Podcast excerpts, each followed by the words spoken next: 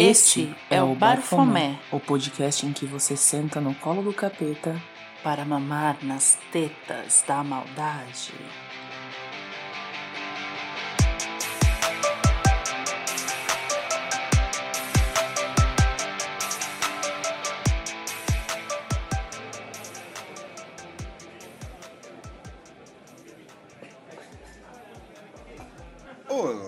Bafofinhas, bafofinhos e bafofinhas. Sejam muito bem-vindos à sua mesa de bar virtual. Eu sou o Valdir, o host desse podcast. E hoje a gente vai falar sobre aquela parafernália mágica que a gente gosta tanto de usar. Todo magista é um pouquinho acumulador. E aqui hoje, para compensar o episódio passado que teve milhões de convidados, estamos só com a nossa prata da casa. Temos aqui ela, Luana. Olá, bafofinhos! Vocês estão bem? Tá todo mundo lindinho? Que bom. Espero que seja todo mundo bem. Com protetor solar porque tá calor. E temos também Tamires. Olá, lindezas! Todo mundo bem?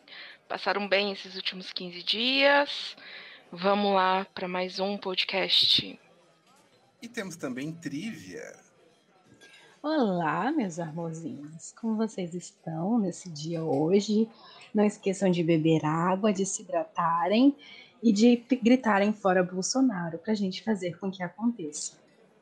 E aí eu já lanço uma pergunta. Pode tomar água do altar? Mentira, não precisa responder isso agora. Quem sabe durante o episódio.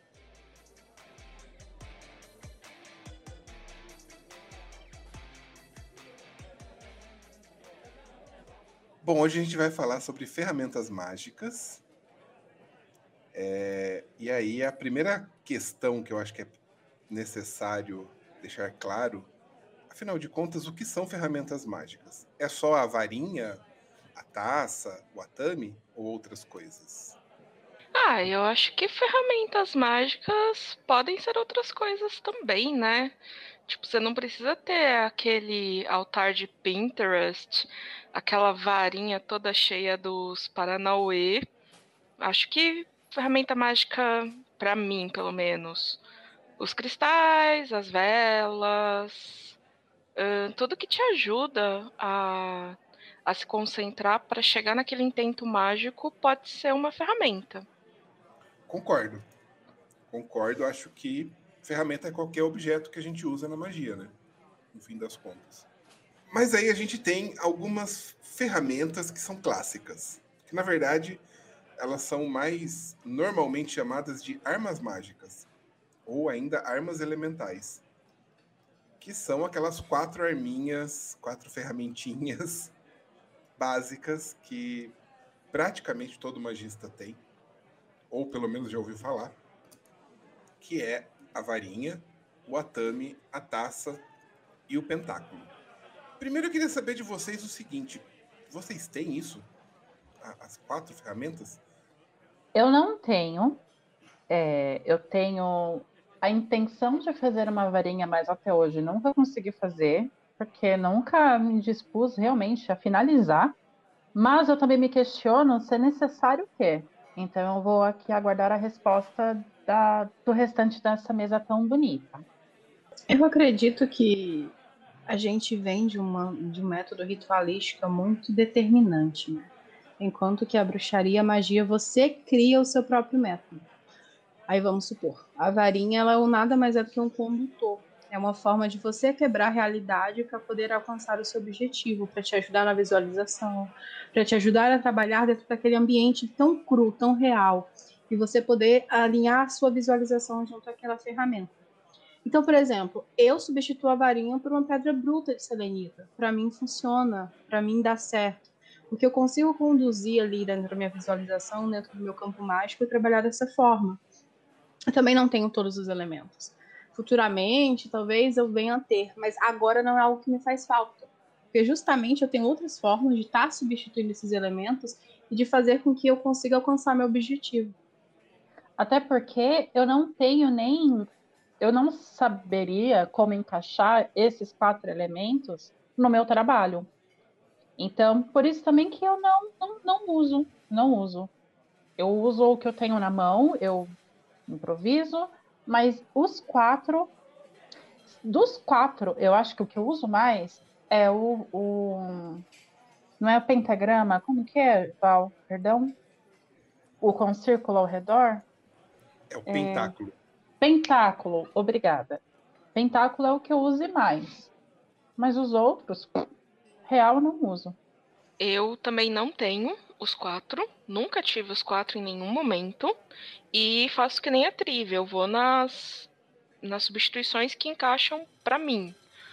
As coisas que eu achei importante ter para minha prática foi o Atami, que eu já tô no meu terceiro, porque foram acontecendo coisas durante a vida.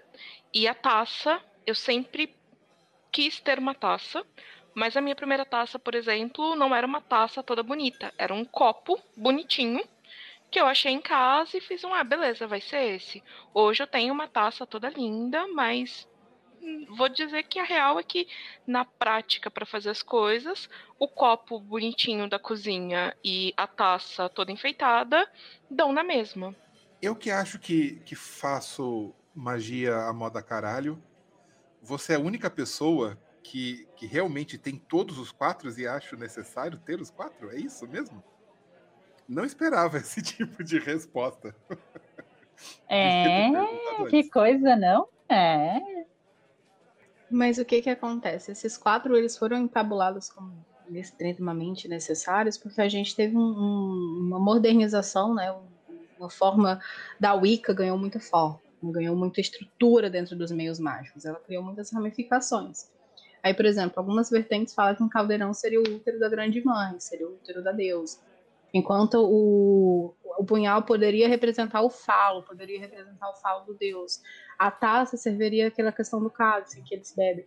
E aí vai várias situações. Tem uns que fazem, é, a, por exemplo, incensário como item obrigatório, porque ele representaria o ar, a conexão junto ao ar. Então, sendo muito honesta aqui, você ouvinte, tem um pulo do gato para essas coisas. você não tem na sua casa, você pode substituir. Eu faço uma associação, por exemplo, você não vai comprar uma taça lindíssima de 800 reais incrustada com diamantes, tudo mais. Procura um copo de vidro na sua casa, um copo que não é usável, um copo que você pode deixar ali.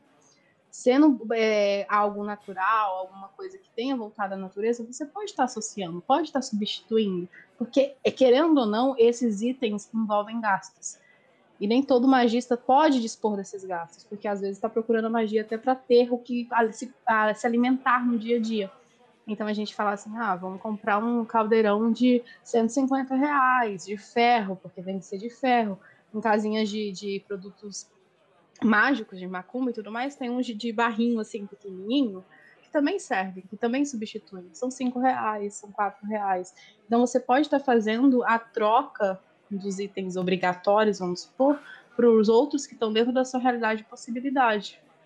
E tem gente que nem pode ter esses itens, que dê na cara que são itens mágicos, entre aspas, né? Uh, tem que dar uma camuflada. E não vai ser a falta desses itens ou a substituição deles que vai fazer a magia ser menos efetiva, no meu ponto de vista. O que, que você acha, Val? Então, também não acho que vai fazer a magia ser menos efetiva. Mas eu acho que, principalmente para começar, é bacana você ter esses instrumentos mágicos, essas. É, ou pelo menos, deixa eu reformular, é, eu acho que é importante você ter algum tipo de representação desses quatro elementos, dessas quatro armas mágicas. É, pode ser super substituído por uma faca de pão, um copo de requeijão, um pentáculo desenhado num papel e o que, que eu esqueci? A varinha e um pedaço de a varinha é mais fácil, é só sei lá e pegar um pedaço de pau. Tá, tá, tá tranquilo, isso aí no, quesito grana não é algo que preocupe, né? Mas as outras coisas sim custam dinheiro e principalmente se você for procurar por Atami no Mercado Livre, vai ter coisas caríssimas e brega pra caralho, inclusive, na minha opinião. Você pode substituir sem problema. Mas é interessante que você tenha algo que faça o papel daquilo ali, sabe? Você tem é, é pelo menos no começo, né? Eu acho que é, é para você ir pegando a prática, para você começar a, a, a praticar e pegando segurança e depois arrumando outras coisas que substituam, inclusive na hora de, de pensar realmente, tipo, ah, agora tô, sobrou uma grana aqui, eu quero investir numa, numa taça bacana. Você já aprendeu a fazer com um copo de requeijão? A magia ali envolvendo o sentimento? Tá ótimo. Compre aí a sua taça bonitona e você vai saber qual é a taça certa para comprar. É, eu acho que é só importante a gente salientar que assim, não é porque a gente aqui, a maioria da mesa, não tem os quatro, é que os quatro não estão representados de alguma outra maneira na hora que a gente faz a magia. A gente representa, a gente faz substituições. Como o Val disse, pode ser o pentáculo desenhado num papel e vai funcionar. Não dá pra. É, o Val falou: ah, eu faço a moda caralho, eu sou o único que tem os quatro. Sim, talvez porque a gente faça a moda caralho de outra forma. Eu, eu, eu substituo o, o que vai ali no, no recheio dessa moda caralha mas é importante sim, principalmente quando você está no começo, você ter o, a representação dos quatro e você saber o porquê que você tem a representação dos quatro. Porque não adianta você ter uma taça linda, um atame de 200 reais, um pantáculo de ouro, sabe? Não adianta você ter tudo super caro, lindo, maravilhoso, e você não saber nem para que, que você está usando aquilo. Que é o meu caso. Não sei para que, que eu vou usar, então eu não mexo. Fico ali Vai que eu faço merda. Vai que acho que uso errado. Vai que ao invés de fazer o que eu tenho que fazer, sei lá, chamo uns elementais sem querer aqui na minha casa e eles começam a subir com as minhas meias. Já nem tenho, caralho! então eu prefiro me manter na minha zona de segurança. Não, não coloco, porque eu ainda não tenho esse conhecimento aprofundado. E aí, show. Para mim, funciona. Até porque eu não faço coisas tão, tão avançadas, né? Então. Mas eu também não faço coisa muito avançada. E ainda assim uso.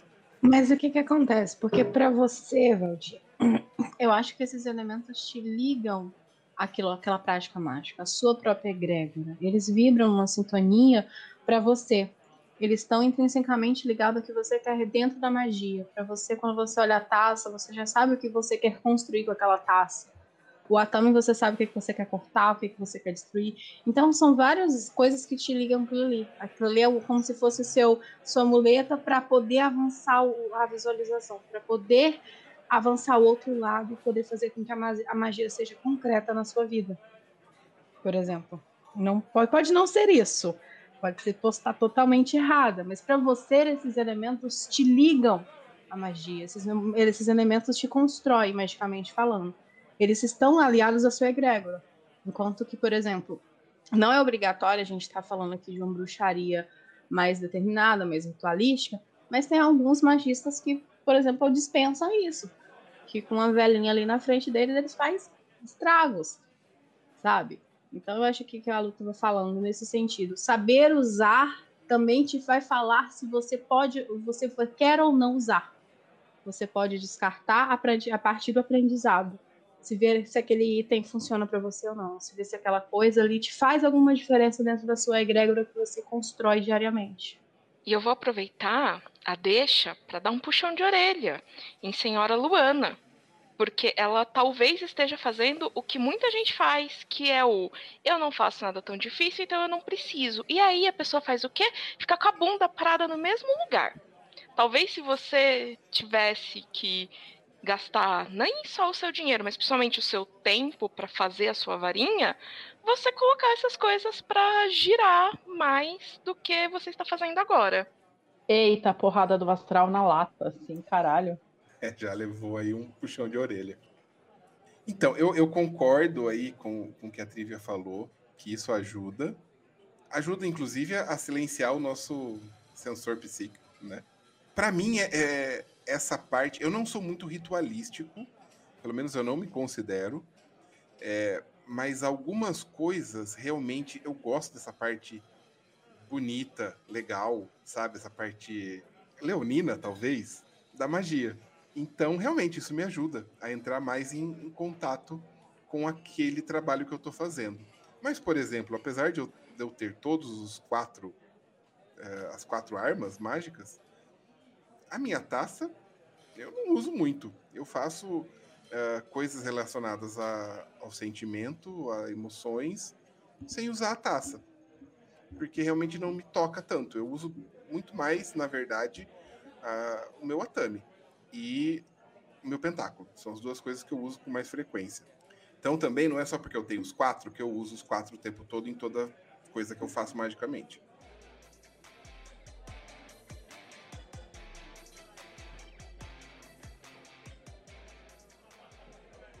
E a gente já falou aqui, eu tô, hoje eu tô provocador. Ah, porque dá para fazer magia sem. Dá para fazer magia sem, mas é qualquer magia. Que eu quero vocês se imaginando o seguinte: vocês estão fazendo Goécia, vocês chamaram o bichão pro circo, pro triângulo, não chama pro círculo não, pelo amor de Deus, chama pro triângulo. E aí, você tá ali com um palito de dente na mão. Essa aqui é minha espada. Funciona? Ah, quem quiser testar, grava e manda para nós. Marca arroba underline lá no Twitter e manda pra gente para ver se funciona ou não. Eu não tentaria, assim, assim ó, eu, Luana, não tentaria chamar com palito de dente. Se quiser chamar para o círculo também, pode. Nesse rolê, grava e marca a gente lá no Twitter. O jurídico tá gritando aqui para cortar tudo. Porque se chamarem para o círculo aí, Baal, e tomarem no. Não, vou chamar um rei aqui infernal para dentro do meu círculo. Porque no Bafomé falou que pode. Aí como que fica o processo depois? Cada curso ou sentença, amado. Ai, Deus. Sobre isso que o Valdir falou, também depende do que você vai usar para substituir esses elementos. Vamos supor você não vai usar um palito de dente para substituir um atame. Você tem que ter o conhecimento adequado para saber o que você tem para substituir. Você tem que associar. A substituição não é você trocar um punhal por um fósforo. Né? Que, que diferença vai fazer? Que, que situação vai fazer aquilo ali? Você tem que associar algo que vai remeter aquele objeto, aquela ferramenta, algo que possa ser construído de semelhante àquela ferramenta. Uma faca de serra, por exemplo, substituiria mas a gente não está falando de palito de dente. A gente, palito de dente não faria, faria nada. Porque tem que estar atrelado à função daquele objeto. Se o atame vem com, com a, função do cortar, então busque algo que se assemelhe ao atame para essa função. Substitua por algo desse tipo. Então, se o bichão vir, o magista tem que estar ciente disso. Tem que saber que aquele objeto, que aquela ferramenta que segura vai fazer o quê? De que forma ele vai se defender quando o bichão vir? Quando ele entrar lá no triângulo, Luana. De que forma ele vai se defender?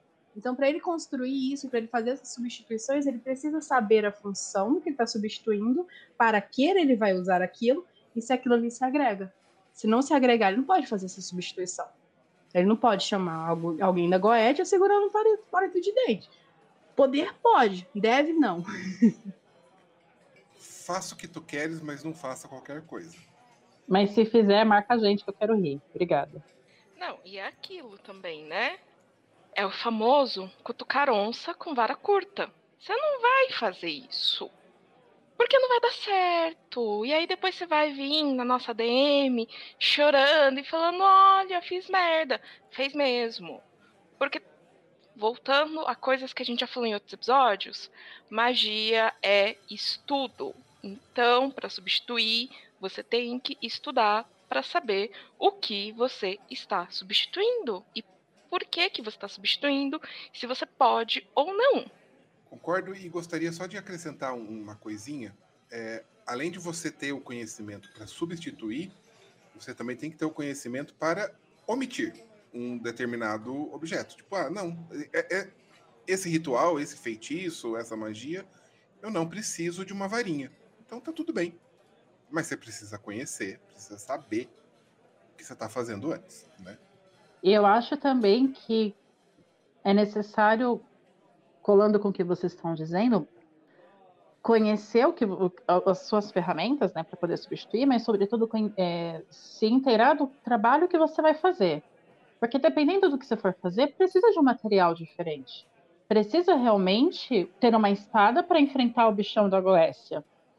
É, então é importante você prestar, as pessoas prestarem atenção tanto nas ferramentas quanto no seu objetivo e o caminho para chegar até, até ele.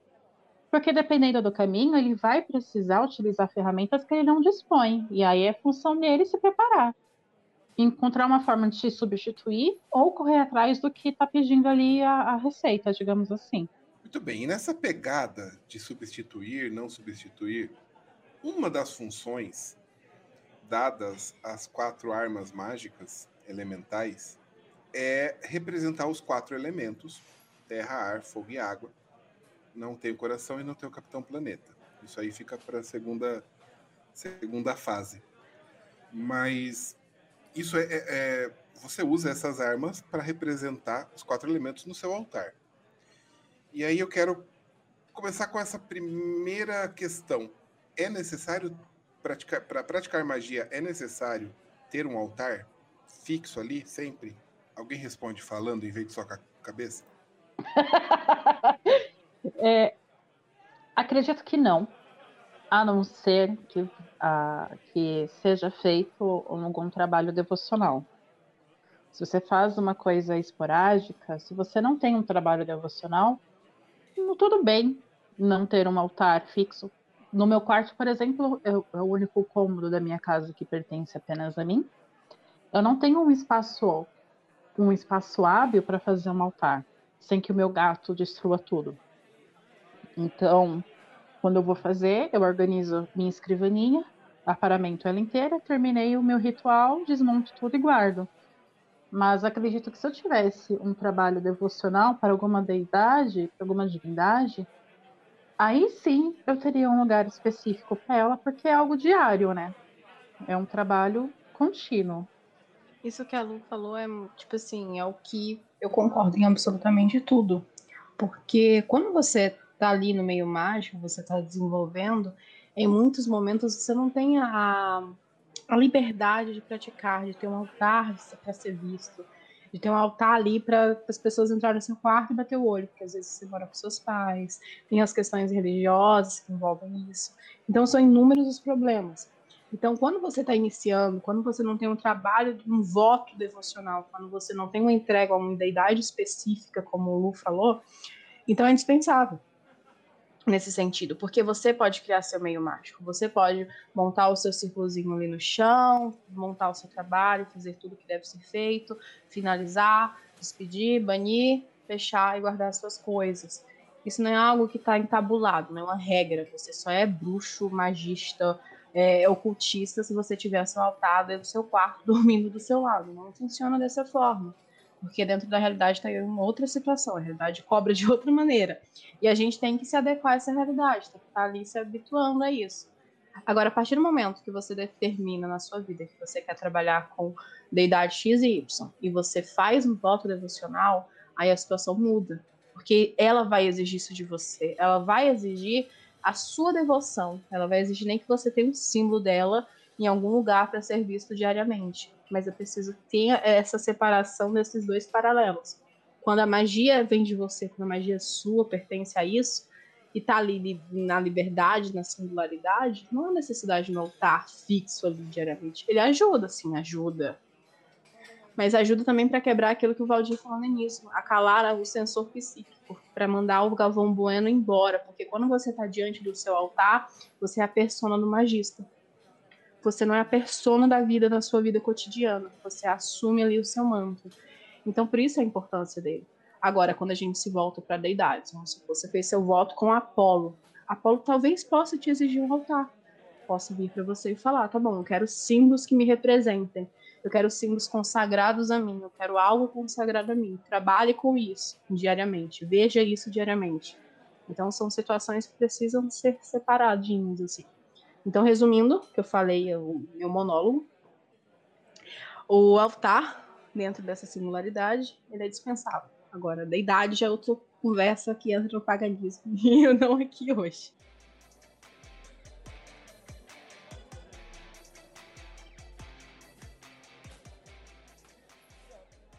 Aproveitando aí que a gente falou de trabalho devocional, é, existe toda uma mística em volta das coisas que a gente deve ter como ferramenta mágica, que elas devem ser naturais, que elas têm que ser feitas com coisas da natureza. É, e uma estátua, por exemplo, de algum deus, de alguma divindade, tem que ser feita de pedra, de madeira? Ou vocês acham que uma estátua de resina que você compra na feirinha hippie da sua cidade é válido? Eu acho que é válido até um certo ponto. Você não vai pegar aquela coisa feia feita de durepox. Agora, uma estátua que você passou na feirinha hippie, você bateu o olho e aquilo mexeu com alguma coisa dentro de você, aquilo te chamou, sim, é válido. A minha primeira estátua é feita de gesso. Não é um material natural. É pintada com tinta acrílica. Tipo, não tem nada de natural ali.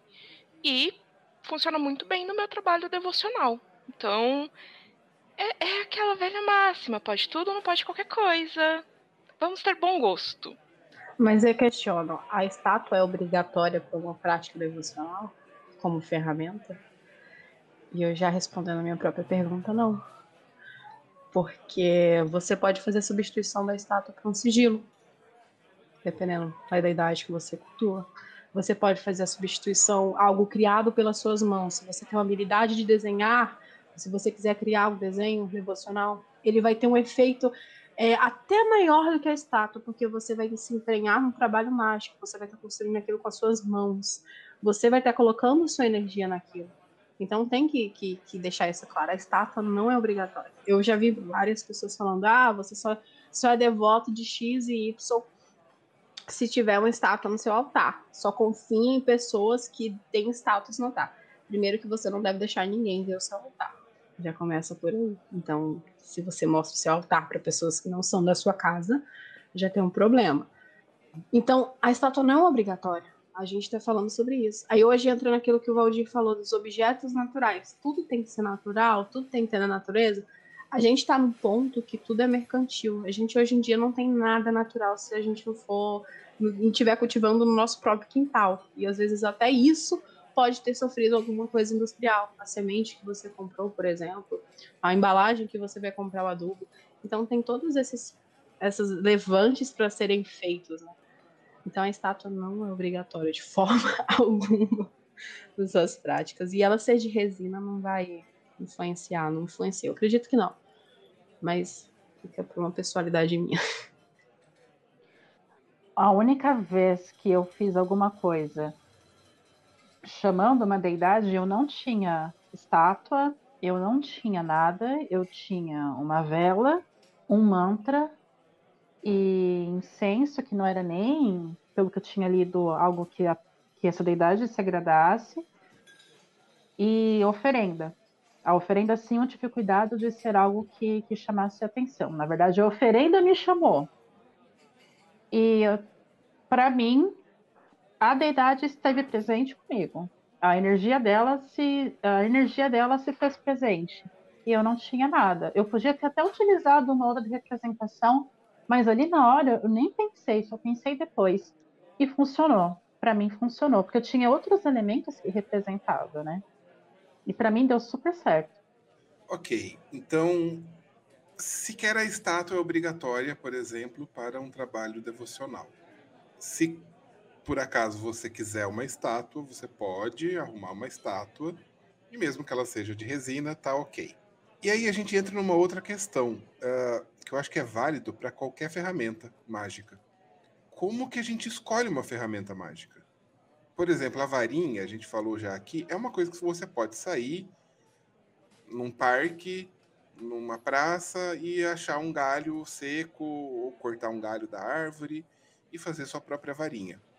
É, isso, por exemplo, inclusive a minha varinha, uma das minhas varinhas, fui eu mesmo que fiz, foi eu que cortei. A, a outra não, mas eu não sei ainda, pelo menos, fazer um atame, por exemplo consigo. Então o Otami ele tem uma outra história. E mas, inclusive, fugindo aí do, das ferramentas clássicas, é, como é que a gente escolhe essas, esses utensílios que a gente vai usar na magia? Vocês têm aí alguma técnica específica para isso? É o que tiver à mão? Tem um sentimento envolvido? Eu vou pela, pelo que me chama, pela intuição. Então, bom, vai, a ferramenta que eu mais tive foi a Tami. Sempre foram os que me chamaram a atenção por algum motivo. Porque, ai, nossa, isso é bonito, porque, ai, isso aqui parece que encaixa. O meu último é uma coisa de herança que eu falei, putz, tinha ferrado com o meu último Atami, não dava mais para usar ele, e aí apareceu esse, eu fiz um, putz, é isso. E mesmo esses que, que não foi comprado, eu vou sempre faço uma limpezinha, né? É bom dar uma limpada, porque você não sabe onde aquilo andou, quem meteu a mão, para que, que aquilo foi usado antes. Então, eu acho que a minha técnica de escolha é sempre intuitiva e ainda assim eu sempre faço uma limpeza, faço uma, uma consagração, uma programação, não sei muito bem, para tipo, objeto, a partir de hoje você é um Atami e você é usado para isso, isso e isso, para definir um pouco. Vou contar aqui a historinha do meu Atami atual. Quando eu comecei com, a trabalhar com bruxaria, é, há alguns anos, e aí eu fiquei sabendo, ah, existe um negócio chamado Atami, uma ferramenta mágica chamada Atami. É uma lâmina com dois gumes de um, dos dois lados. Uh, algumas tradições falam que não tem que ter corte, como por exemplo a Wicca, porque a Wicca é muito boazinha, então não pode cortar nada. Uma crítica aqui leve. Mas é uma, é uma lâmina com dois cortes, ou seja, uma adaga, uma peixeira, uma espada pequena. E aí, quando eu fiquei sabendo dessa, da existência disso, eu falei, poxa, eu vou usar aquela faca que eu conheço desde que eu nasci, que é a herança dos meus tataravós. Que está aqui na minha família, está guardado em algum canto aqui, eu vou pegar. E aí eu fui procurar esse atame, essa faca. E eu não achei. Tinha sumido. Sempre esteve no mesmo lugar, tinha sumido. E aí, falei, ah, que pena, ok, vou comprar um. Comprei um desses basiquinhos que você coloca aí, Atami, bruxaria, Wicca, etc. Vai vir um monte aí com, como eu disse, meio brega. E aí, ok, comprei aquilo, fiz a limpeza, fiz a consagração e usei ele por muitos anos. Uh, até um momento que ele, porque ele é feito, o cabo era feito de plástico, era tudo meio mais ou menos. O que sobra dele hoje em dia é só a lâmina mesmo, de fato. Que o resto já quebrou tudo. É, quando ele começou a quebrar, eu falei, não quero mais usar isso, eu preciso comprar um novo Atami, preciso arrumar um novo Atami.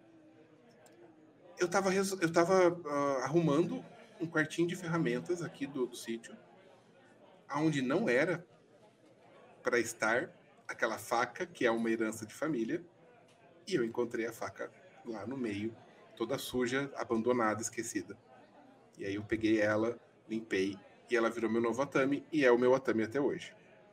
Então, às vezes também a, o instrumento certo chega no momento certo, né?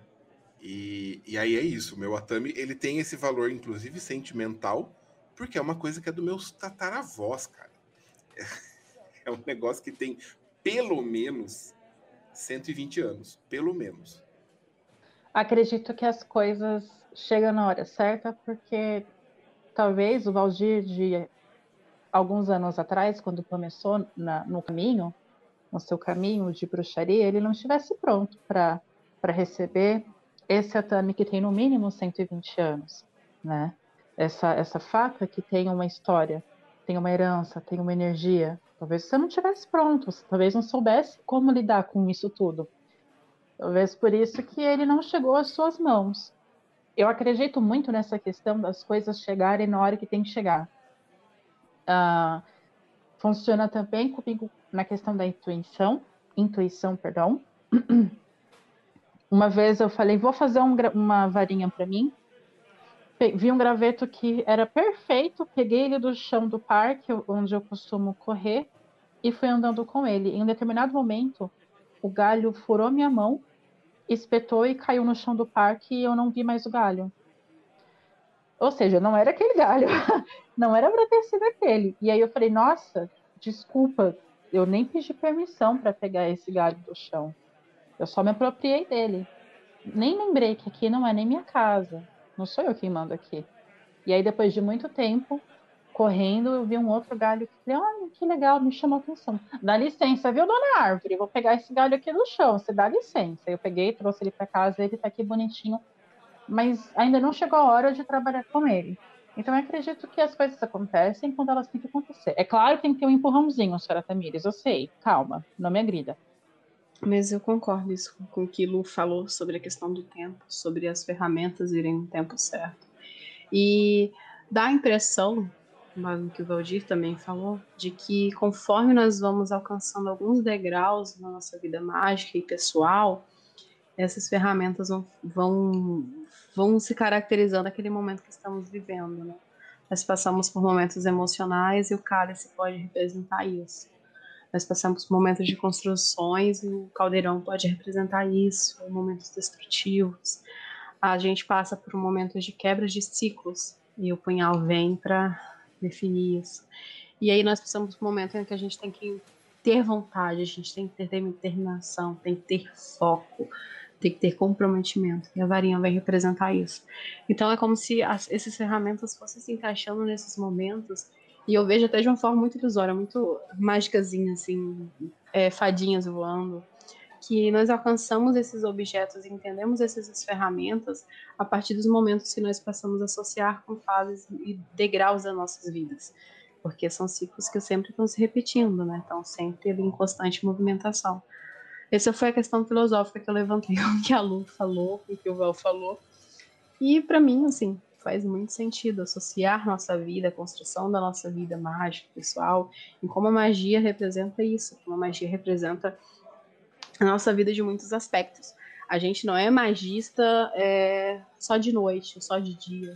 A gente é magista no momento que a gente dorme, no momento que a gente acorda. Até dormindo você é magista quando você vai viajar por aí, você sabe onde você está andando. E você tem que estar preparado para todas essas situações. Todas, absolutamente todas.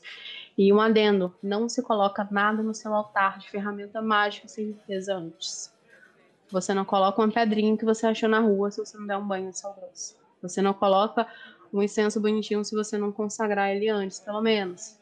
Não se coloca nada no seu altar sem, pelo menos, lavar com água. Lavar ali na água, imaginando ela limpando tudo.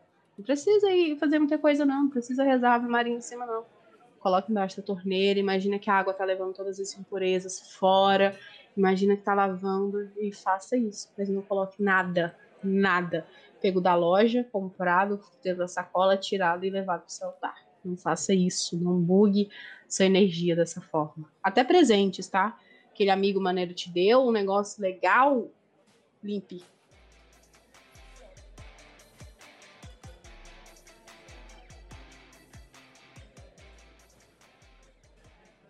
Bom, a gente já falou aí das ferramentas clássicas, mas vamos agora focar um bocadinho nas outras ferramentas mágicas, coisas que a gente usa aí no dia a dia, consumíveis, como velas, ervas, cristais. Gente, eu tenho uma dúvida super real, assim. Cristais funcionam de verdade? Então, Funciona? Ah, funciona, né? Você quer usar com peso de papel? Dá certo. Você quer tacar na cabeça de alguém? Dá certo também. Então, nisso com certeza funciona. Agora, magicamente falando, o que, que vocês acham? Cristal é gasto de dinheiro. Vou começar aqui minha, minha opinião impopular.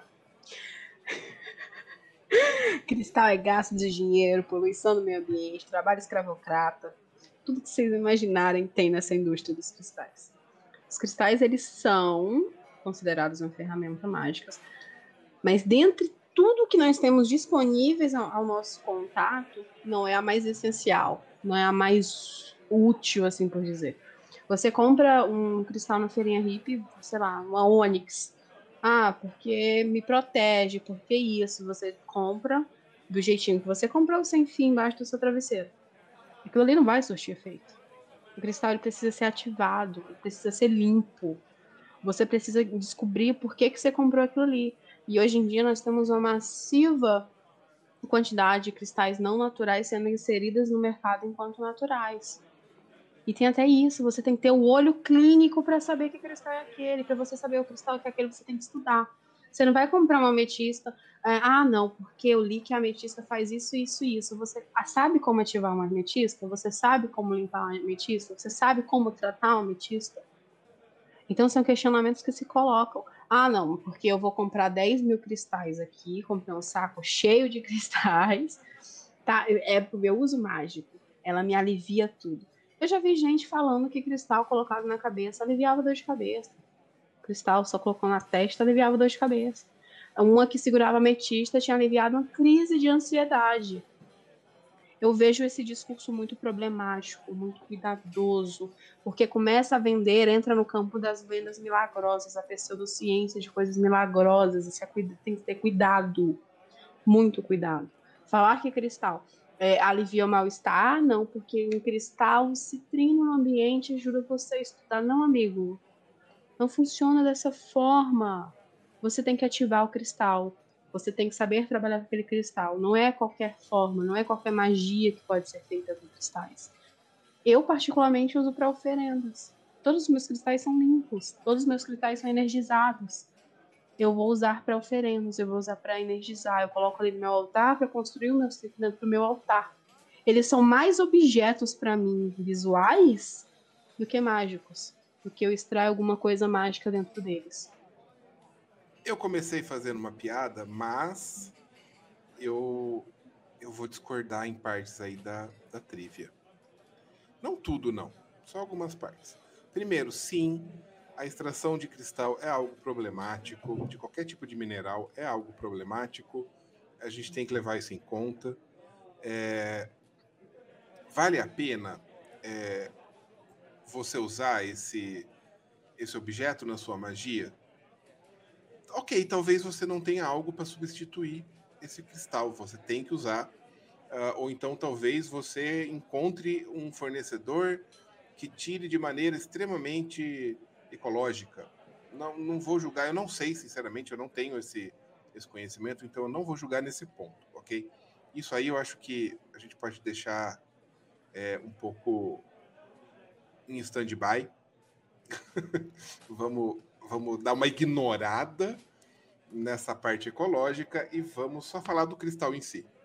Vamos dizer que o cristal tá ali lindo, maravilhoso, você comprou ele ali na feirinha e foi tirado da maneira mais linda por freiras virgens do. freiras virgens. Por que, que freira? Eu tenho medo de freira, inferno. Por que freira? Mo monges, monges budistas que não comem carne há 100 anos. E aí eles foram lá e tiraram com todo cuidado natural. Ok. Bom, na verdade eu fiz toda essa história, mas na real que o primeiro ponto específico é que não, né? A gente sabe que esse cristal tem uma história uh, não muito legal. A gente não sabe quem foi que estava lá tirando da terra, quem que estava se ferrando, enfim. A gente não sabe a história desse, desse objeto desde que ele saiu da terra até chegar na nossa casa quando a gente comprou na feirinha hippie, pelo, pela internet, whatever. Então, primeiro ponto é ter que limpar. Como a Trivia já falou, então nisso eu concordo com ela. É preciso limpar e é preciso energizar e programar um cristal, porque o cristal em si ele não faz nada sem essa, esses três passos. O cristal ele é uma, ele é literalmente uma ferramenta, é, mas que não vem pré-programado. Você tem que programar ele. Ah, quanto à questão do tipo, ah, é algo vis mais visual do que mágico, necessariamente, como a Trivia falou, aí é que eu discordo. Eu acho que o cristal ele tem sim uma propriedade, assim como as plantas, por exemplo, ele tem essa propriedade natural. Que é, e aí eu tô falando cristal, mas na real eu tô falando de qualquer mineral uh, que a gente está aí acostumado a usar magicamente. Não, não é qualquer pedra, não é qualquer brita que você vai pegar que vai fazer isso. Mas esses que a gente já está acostumado é porque existe uma tradição, já foi testado e aprovado, entre aspas. É, essas pedras ela têm essa capacidade natural de pegar uma programação e repetir aquela programação. Entre um tipo de pedra e outra existe uma diferença de que algumas são mais voltadas a um determinado tipo de programação, como por exemplo uma uma hematita, ela tá mais a, tem mais a ver com proteção e uma turmalina, algo do tipo, tem mais a ver com limpeza, com proteção. E um outro tipo de pedra, ela vai ter um outro, uma outra pegada. Então é mais fácil para você programar uma turmalina para ser uma pedra de limpeza do que você programar um quartzo transparente, por exemplo.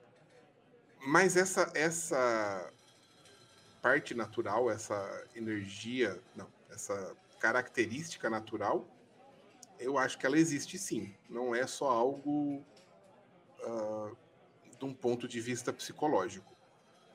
Então, nesse ponto eu concordo com você, porque é, tem que ter um cuidado. Eu acho que quando a gente fala de algumas ferramentas que caíram na, no gosto popular, como os cristais caíram, a gente tem que ter um pé muito atrás.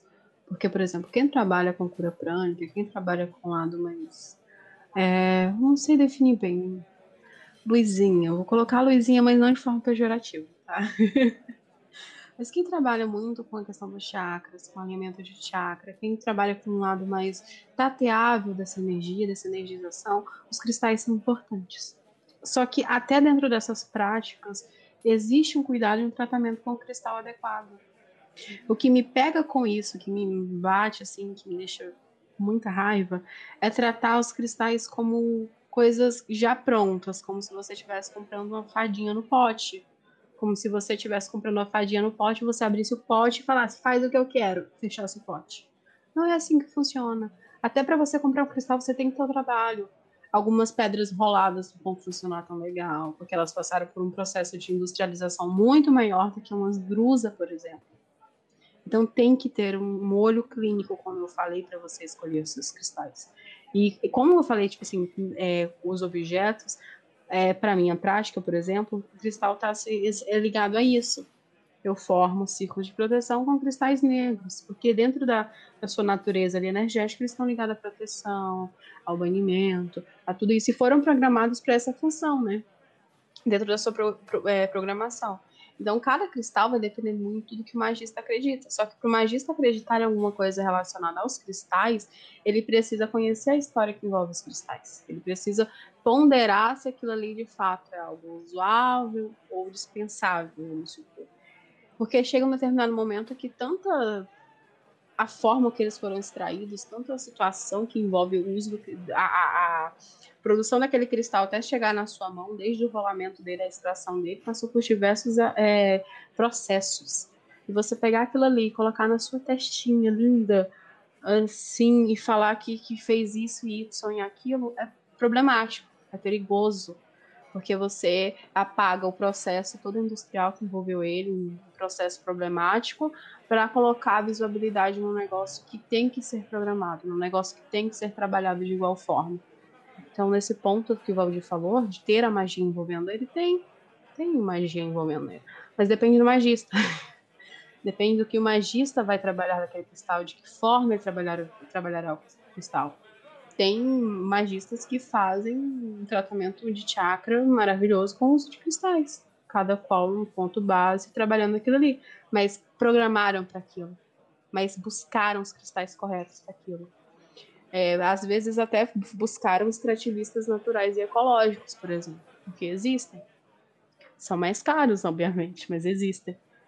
Então tem todo esse processo, todo esse levante envolvendo os cristais. Porque recentemente até o uso de cristais dentro da garrafa de água, por exemplo. As pessoas estavam usando isso, falando que a, a ametista dentro da garrafa de água ia te é, transmutar. Só que acontece que a quantidade de mercúrio que está naquele, naquele minério pode fazer mal. A gente tem que levar em conta isso. Tem outros processos químicos acontecendo ali. Você é uma pedrinha cheia de sucos, né? Cheia de, de coisinhas assim.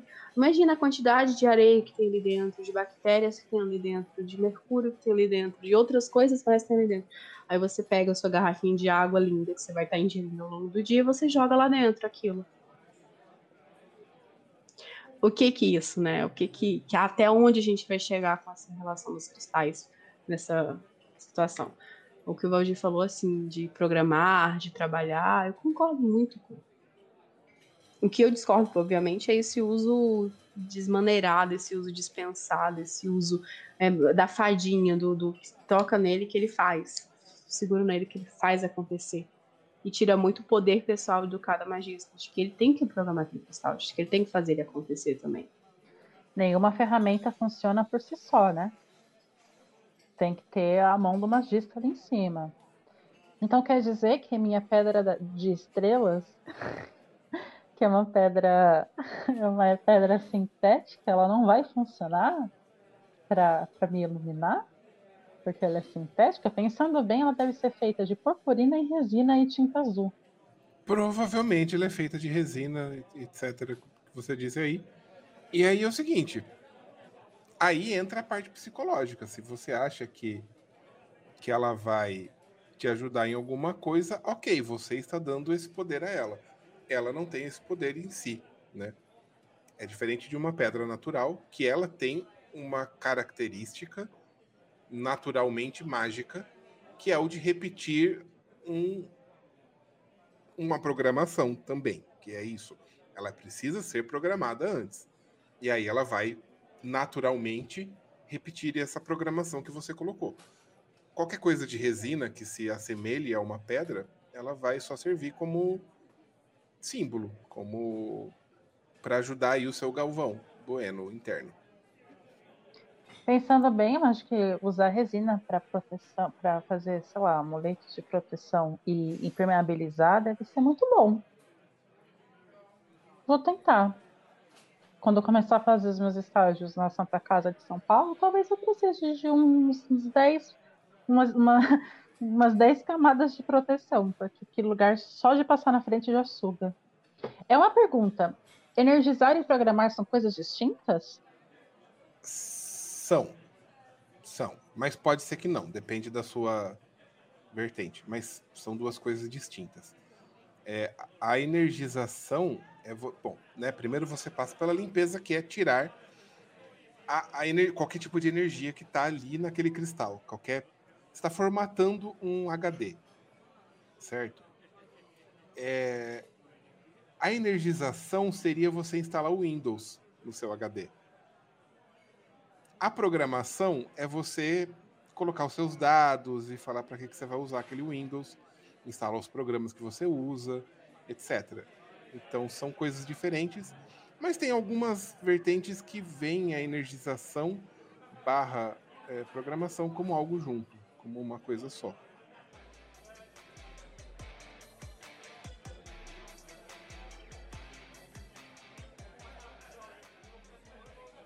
Pode cristal na xoxota? E na xoxota? E na xoxota? Como não diria... pode, pelo amor de Deus, não enfiem nada no xoxota de vocês. Gente, comprem vibradores, comprem coisas adequadas e, e usáveis para esse fim. Cristal na xoxota não pode, não é prática milenar, tá? Não veio da China, não veio da África, não veio de lugar nenhum. Para de seguir modinha, você vai parar no hospital. E como que você vai explicar pro médico aquele ovo de cristal na sua xoxota? Fala pra mim, por favor. Amiga, não enfia, evite-se de passar vergonha. Você não vai parir um ovo. Você e não que... vai parir um ovo, você não tem que parir um ovo. Para com isso. Aquela merda tem mercúrio, aquela merda tem sujeira, aquela merda tem bactérias. Para de enfiar isso na sua xoxota. Se você quer ter o sagrado feminino acariciado, acalentado, não enfie nada. Por favor, pelo amor de Deus. Pensa no médico, meu amor. Pensa no médico. O que, que o médico vai tirar aquele cristal deste tamanho de ônix da sua xoxota? Pra e digo mais: se for eu quem for ajudar esse procedimento, eu vou dar risada. Não vou dar risada na sua frente, mas eu vou dar risada pelas costas. Amiga, Olha lá, hein? Eu já vi elas falando que ia parir o ovo que estavam com ele lá dois dias. É galinha agora? Essa porra? E vai parir o ovo. Gente, pelo amor de Deus, pelo amor do diabo, pelo amor do que vocês acreditam. Choca depois também o ovo ou não? Não, o cérebro, a faltância do cérebro já tá chocando alguma coisa ali, né? Porque pegar um ovo de cristal e plugar, Gente, candidias e é o mínimo que vocês vão ter na buceta. Isso Por se não favor. pegar um envenenamento de alguma coisa que tem naquele resquício daquele material ali. Porque Exatamente. também é o mínimo. Porque para depois correr pro hospital pro médico tirar o ovinho que foi enfiado, pode ser caso cirúrgico. Lindo, vai movimentar um centro cirúrgico porque você enfiou um ovo na sua xoxota. Não seja como os héteros curiosos que sentam acidentalmente no shampoo. Não faça isso. Por favor, não faça isso. Obrigada. Vamos para mais um capítulo de responsabilidade no sexo. Responsabilidade com você mesmo. Gente, pe- pensa, pensa comigo. Do que, que é feito o vibrador que você enfia? É de silicone. Ele é feito, alguns, eu já até vi uns bonitinhos de vidro. Mas é um vidro que não é o vidro do copo. Ele não vai quebrar. Então, assim, por que, que não pode a pedra? Porque aquela porcaria é porosa. Não importa, você vai tirar, você vai lavar, mas aquilo é poroso. As coisinhas já entraram lá. Aí depois você vai deixar aquilo fermentando, porque por mais que você tenha lavado, aquelas bactérias vão ficar fermentando e você vai enfiar de novo. Aí você vai ganhar uma candidíase, no mínimo. Isso se você não ganhar outra coisa. Então, assim, quer enfiar alguma coisa lá? Compra. Tem uns baratinhos, gente.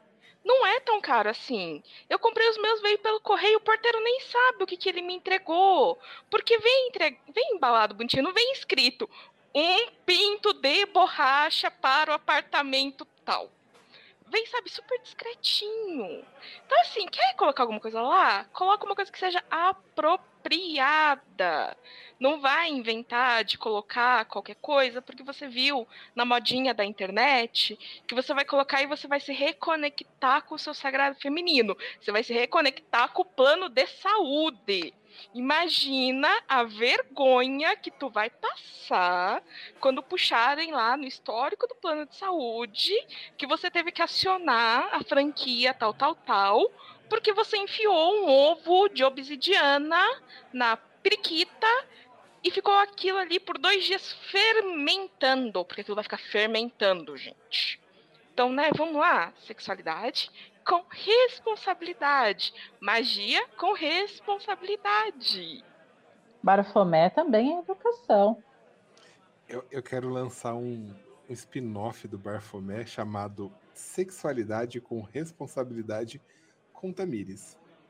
Eu vou lançar uma meta no Apoia-se para a gente ter esse spin-off. Nunca te pedi nada, Valdir. Primeiro episódio, palavra de segurança. Sim.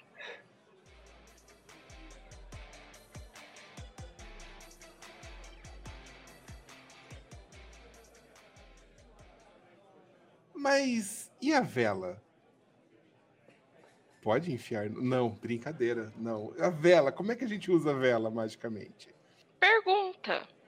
Porque assim, eu li uma vez num grupo magístico com muita gente, com gente que as pessoas falam que é tipo muito foda, muito maravilhoso, etc, falando que você não pode cortar a vela no meio para fazer magia, porque vai dar errado.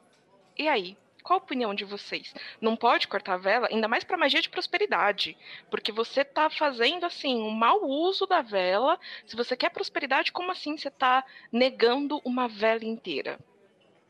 Você quer dinheiro? Gaste dinheiro. Essa é a lógica que foi falada aí, basicamente. Eu parto do princípio que se foi você que comprou aquela vela, você pode picar ela todinha, cozinhar e fazer ela atribuição mágica se tiver dentro do seu intento, se ela tiver uma usufruição dentro do seu intento.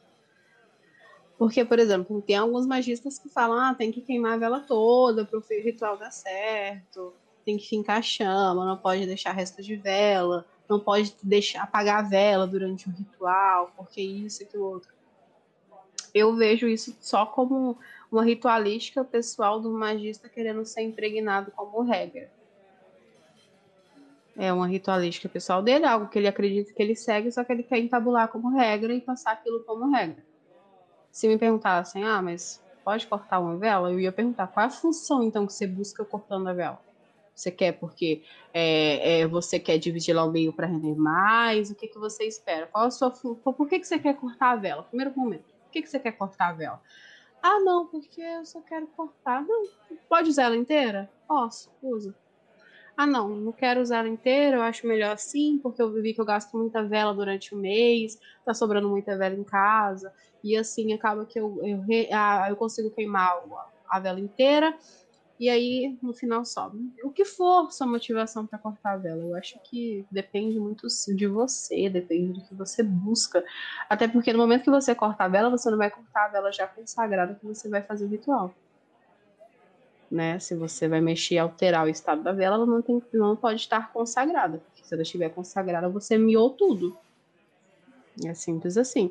Agora, se você cortou antes de fazer, foi lá, preparou bonitinho, ajeitou tudo, tá pensando no ritual desde a escolha do dia, pensa até isso, já começa o ritual aí, da escolha do dia. Aí você colocou a velhinha lá, cortou ela ao meio, foi lá pro seu altarzinho, consagrou ela bonitinha, vai funcionar da mesma forma, cara. Eu não vejo algo que possa inibir os efeitos mágicos de forma alguma. Eu queria saber qual é a entidade que tem uma régua na mão que fica medindo se a vela é, é uma vela inteira, se é meia vela. O que, o que define uma vela inteira, o que define meia vela?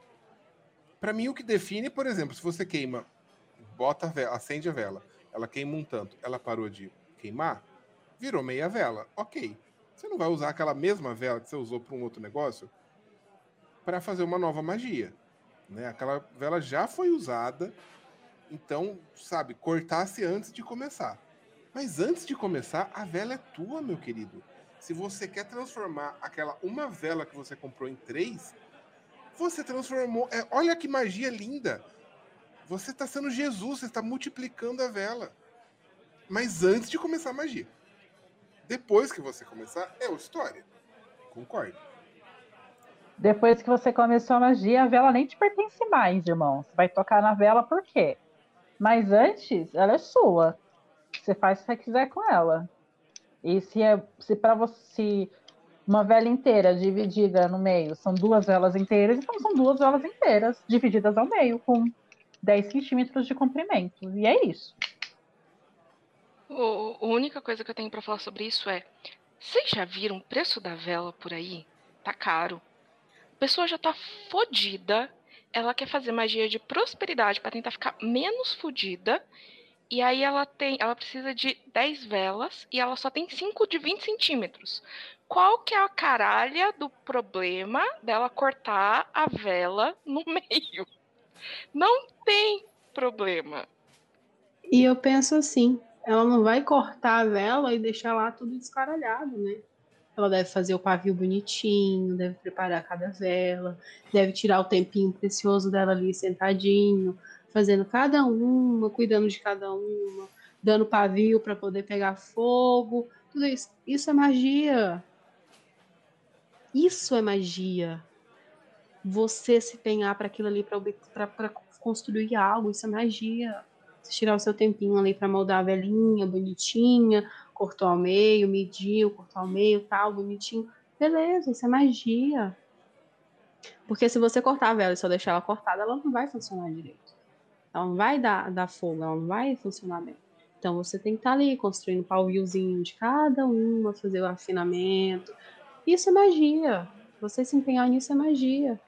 É, pois é, eu acho que é uma pessoa talvez que vá cortar a vela em duas, três, que seja, ela vai gastar mais tempo, ela vai colocar mais energia naquela vela do que uma pessoa que simplesmente tira do pacote e acende e nem pensa na vela, nem, nem se preocupa com aquilo.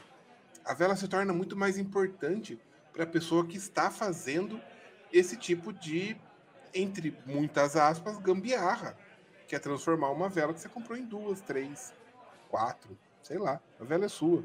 Você faz o que você quiser. E olha que pulo do gato maravilhoso para feitiço de prosperidade. Você transformar um em vários. Você multiplicar. Você tem uma vela, de repente você tem duas, você tem dez, você transformou em cinco. Isso é prosperidade. Isso Porra, é pingar. É sobre isso, mano. É sobre isso. E tá tudo bem. Então tá, beleza. Vela a gente pode cortar antes de acender, bom, preferencialmente com ela apagada, porque cortar ela acesa dá uma certa complicação aí. É... E cores de vela, etc. O que, que vocês acham? É, é, é necessário você usar uma vela colorida? Faz diferença no, no resultado final da magia? Para mim, não é que a cor da vela vai fazer uma diferença muito grande, mas ela pode, a cor pode ser mais um elemento que vai te ajudar a concentrar naquilo que você quer. Ela ajuda a te concentrar no seu intento. É, isso significa que fazer um feitiço de prosperidade com uma vela branca que eu comprei na, no mercadinho da esquina vai dar errado? Não necessariamente, mas talvez uma vela azul iria te deixar mais concentrado, vai ajudar a calar a boca do Galvão Bueno. Acho que tudo que for elemento para agregar no teu procedimento, no, no teu trabalho, é válido. Se a cor vai te ajudar a ressaltar algum aspecto do que você quer que, que seja trazido à tona, usa. Por que não? E as ervas? A gente pode usar elas como? Tô imaginando um banimento agora com um talo de arruda assim, no pulso. Vai banhando pela terra. Vamos indo pra política. Vamos indo, vamos indo. Eu já imaginei um galho imenso, Aham. enfia e sai fazendo twerk pela casa. Com música de espiral ainda no fundo. Ah, fechar. Chave de ouro.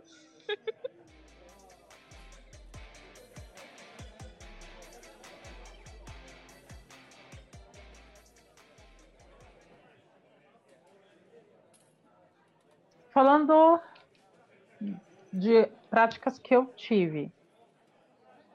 Para banhos, plantinhas para banhos, para chás, para usadas como incenso, para defumação, banho de assento.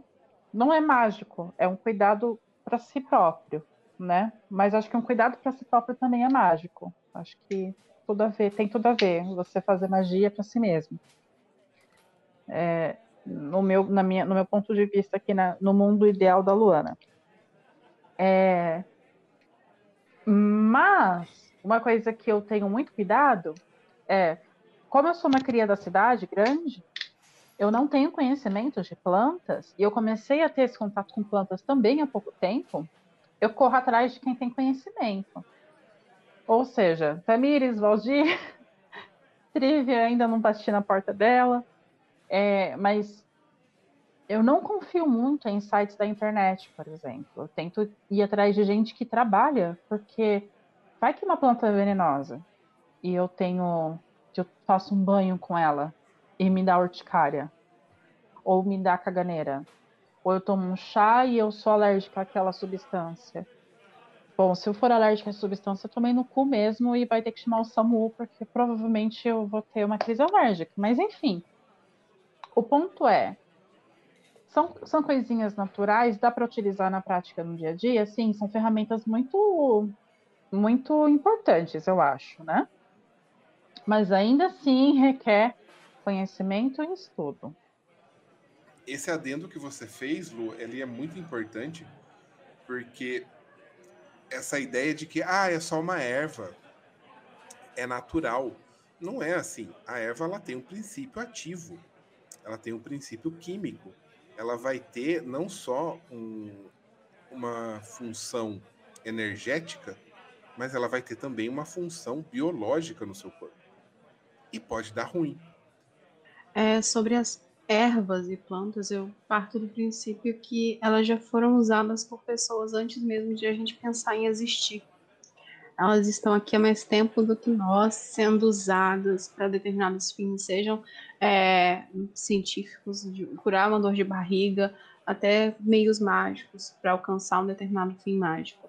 Então essas plantas, querendo ou não, elas já vieram de gerações e gerações de um tipo de programação, sabe, determinado, com aquele intuito, com aquele fim.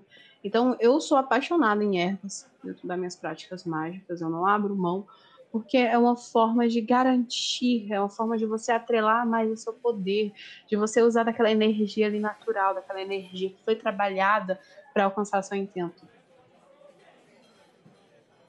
Mais ou menos na mesma pegada, e os incensos? Cheirinhos.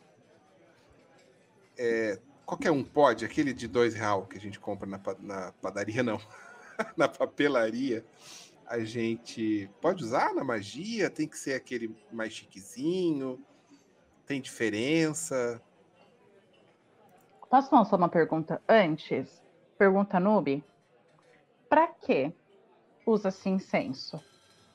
Magia one on one. Depende. Obviamente, a pergunta do direito que a gente costuma falar é que depende, tudo depende. Por exemplo, para um feitiço de prosperidade, você queimar um incenso de panela é interessante. Porque você está trazendo aquela, aquele aroma, você está se envolvendo no clima, você está trazendo toda a questão do, do momento, você está criando um ambiente, né? Propriamente dito. Quando você vai para um trabalho de, é, de devoção, o incenso serve como um tipo de oferenda, serve como um tipo de forma de você estar conectado com aquela deidade. Aí vamos supor, a deidade com que eu trabalho, Lilith, tem ligação com rosas vermelhas. Eu ofereço um incenso de rosas vermelhas para ela, deixo ali vários queimando para ela ter aquilo ali. O cheiro também. Algumas deidades egípcias são ligadas ao aroma, ao perfume. Isso também é importante. Então depende muito do que você vai fazer, do que aquele incenso se encaixa ou não naquilo ali que você vai fazer. Porque o ato da combustão do incenso, dele soltar fumaça, é um processo meio que alquímico, né? Do momento, tipo assim, de transformar o ambiente, de exalar fumaça, porque o que ele está queimando ali, ele está produzindo fogo, ele está trabalhando essa energia do fogo e do ar junto ali. Ele está passando por esse processo. Então, a partir do momento que ele é, entra em contato com o ambiente, ele pode afastar algumas energias. Obviamente, você não vai pegar um incenso de varentia para banir o obsessor. Isso não vai funcionar. Tá? Isso não vai te funcionar. Mas você precisa fazer um banimento pesado, é, você quer criar um ambiente assim favorável para que isso aconteça. Você quer se sentir num ambiente que você possa expulsar tudo. Coloca os incensos de arruda ali para queimar, ou queima arruda mesmo, e deixa a fumaça tomar conta de tudo para afastar aquilo ali, para você poder trabalhar diante daquele ambiente. Não espere resultados a partir de um incenso de varetinha, não. Resultados que eu digo de forma instantânea, tá? Como a gente estava falando do, dos instrumentos, das ferramentas já virem programadas e fazerem tudo sozinhos. Eles não fazem tudo sozinho. Ele é uma forma de, de te colocar num ambiente mágico, de te conduzir ao seu objetivo. Eu, eu diria, para mim, tá? Aí é, é experiência própria. Uh, o incenso ele funciona como um, fugiu a palavra, desculpa. O incenso ele funciona como um complemento no ritual. Ele traz mais uma questão ali, como a gente falou da cor da vela, é, enfim. Eu nunca usei incenso enquanto foco de um ritual. Sabe, o objetivo desse ritual é acender esse incenso para conseguir um intento X se eu tenho, se eu quero fazer isso, eu quero aquela fumaça, aquela queima. Desculpa que meu cachorro estava latindo. É, se eu quero aquela fumaça, aquela queima daquele, é, da, daquela erva, Bora, está foda hoje. Eu vou, é, eu vou na erva em si. Eu vou queimar a erva seca uh, nunca um, um, incenso de varetinha, seja ele o, o, incenso baratinho de do real que não tem que, que não tem praticamente ainda só tem sei lá cheiro artificial de arruda, uh, seja o que tem ali o, o óleo essencial da arruda. Eu prefiro queimar a erva em si. Então, para mim é um complemento. É, ele traz o aroma e aí, para mim, nesse sentido, uh, tanto faz, desde que, o, desde que o cheiro do incenso realmente traga a, a ideia do, do, da erva em si. Tanto faz se é o baratinho, se é o mais caro. É, ele é só um complemento. Ele traz o cheiro, ele traz ali um pouquinho de, de cenografia com a fumacinha bonita, e é isso. E tem aquele rolê é, de utilizar a fumaça do incenso como, sei lá, uma forma de você visualizar se aquilo que está sendo feito foi bem aceito ou, ou tem um rolê acontecendo de forma bizarra. É, existe algum estudo sobre a forma do, da fumaça do incenso? Eu não eu estou divagando demais aqui, porque eu sei que existe um rolê sobre a vela da chama, né? Da, da, o tamanho da chama da vela. Tem algo parecido para, com a fumaça do incenso? Eu observo a forma como ele queima. Por exemplo, tem alguns incensos que, quando ofertados, isso dentro do meu trabalho, tá? Dentro do meu trabalho devocional. Que alguns incensos que eu ofereço, eu acendo, ele não pega. Ele queima ali, momentaneamente, ele não, não firma, ele não começa a queimar, ele apaga. Tem outros que começam a ser devorado, por exemplo. Eu tava reparando em um ontem, se não me engano, antes de ontem, que ele tava queimando todo, só que ele tava permanecido em todo na, na varetinha. Ele ficava todo ali, queimando até o final e ele ali, sem cair uma fagulha. Então, isso para mim é, é um dos sinais que eu fico atenta para saber se está acontecendo, se foi aceito, se não foi aceito, se tem algo rolando, a forma como ele queima. Porque a fumaça eu acho que é muito é imprecisa, né? Porque às vezes tem corrente de ar no ambiente, às vezes está uma situação, a forma como você coloca no necessário, são inúmeras situações para você afirmar algo a partir da fumaça. Só que a forma como ele está queimando ali, a combustão dele, você tem algo mais preciso. Você pode definir alguma coisa naquilo ali. É, também acho que é algo mais pessoal mesmo, né? Talvez seja algo mais da, da sua prática pessoal ali. Você vai pegando esse arcabouço de, de maneiras como o incenso queima, como a vela queima, enfim.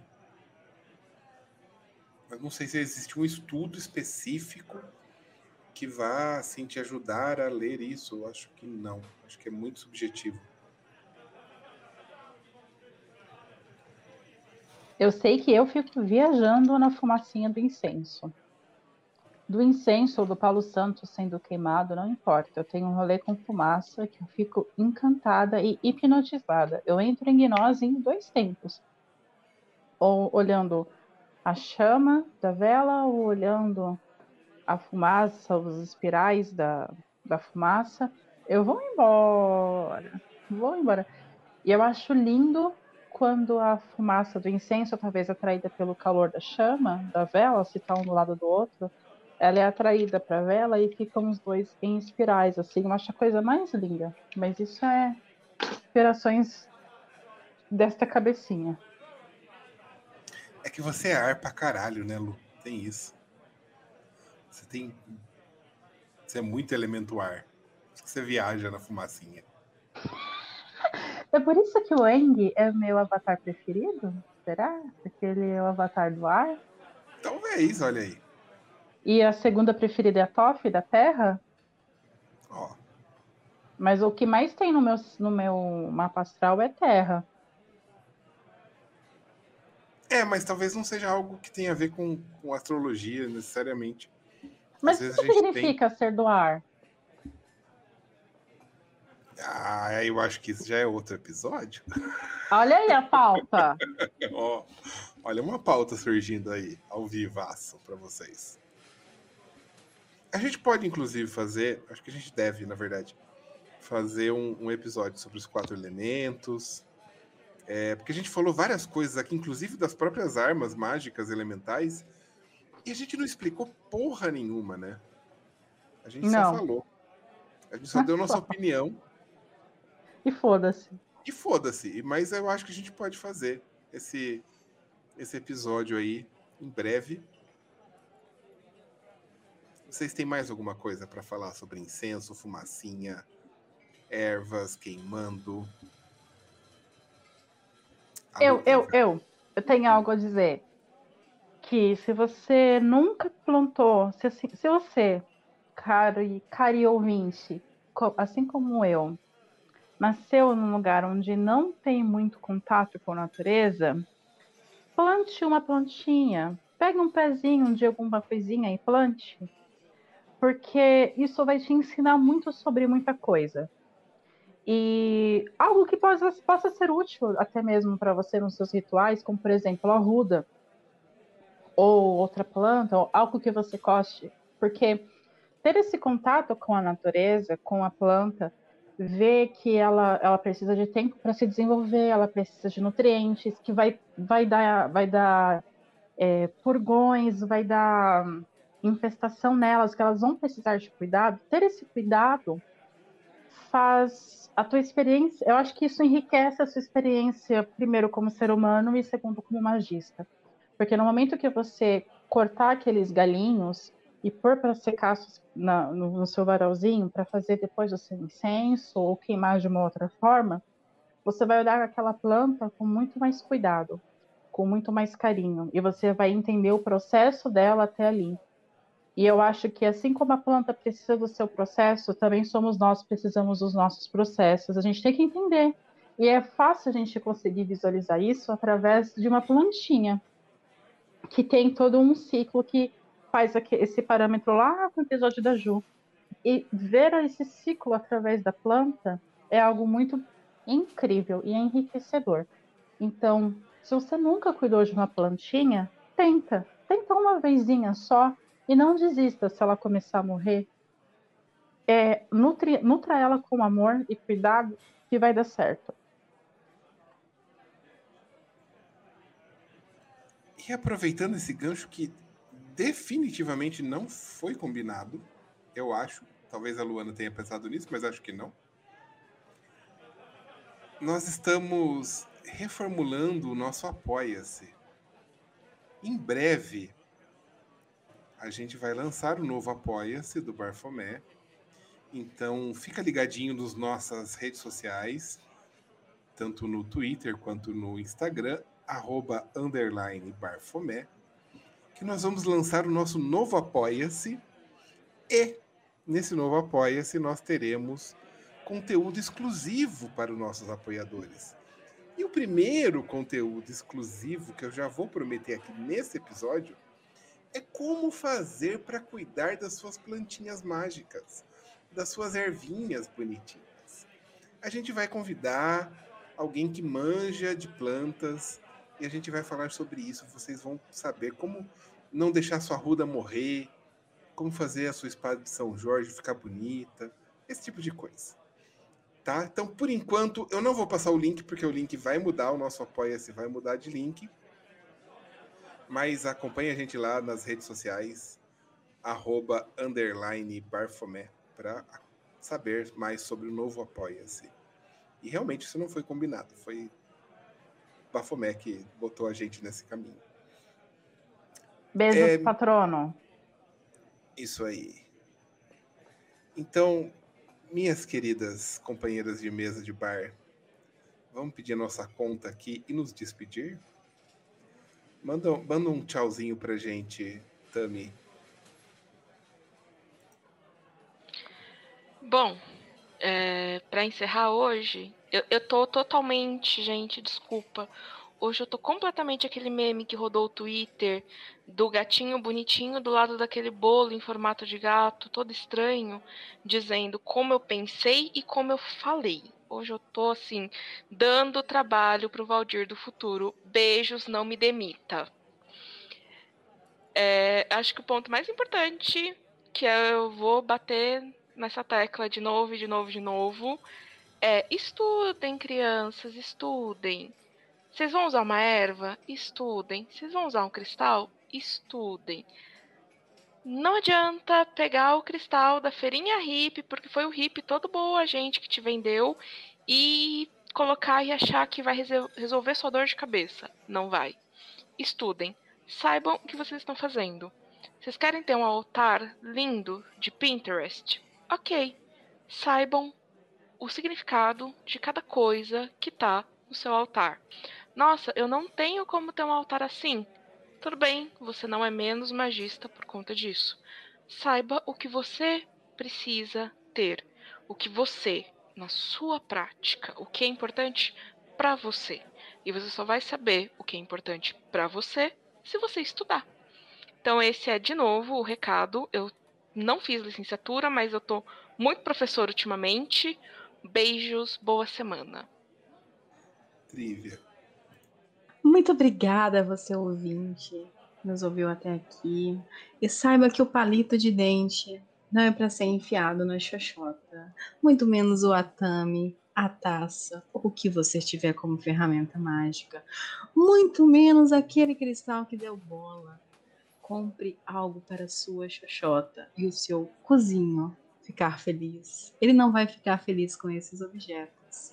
Tenham uma excelente semana, dia, horário e mês.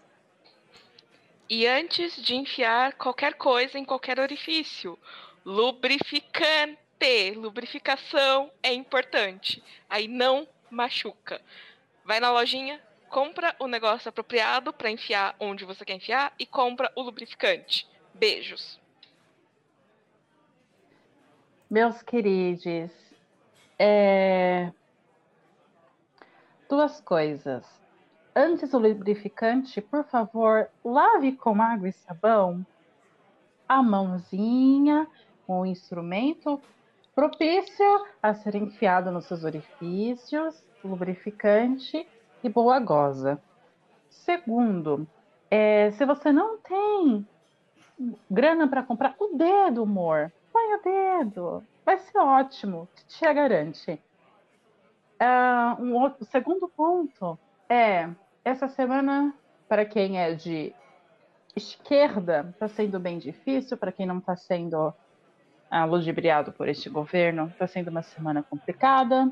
7 de setembro é daqui, estamos gravando num domingo, então 7 de setembro é daqui a menos de 48 horas. Então, é, eu desejo para vocês serenidade, não importa o que aconteça daqui a algumas horas, estamos todos juntos e a gente vai continuar em pé. A gente não vai se deixar cair. Aquela história de um pega na mão do outro, se quiser pode pegar aqui na minha bunda, tá em, tá, tá em pé ainda. A gente não desistiu de lutar. Por favor, tomem cuidado no dia 7 de setembro, tá?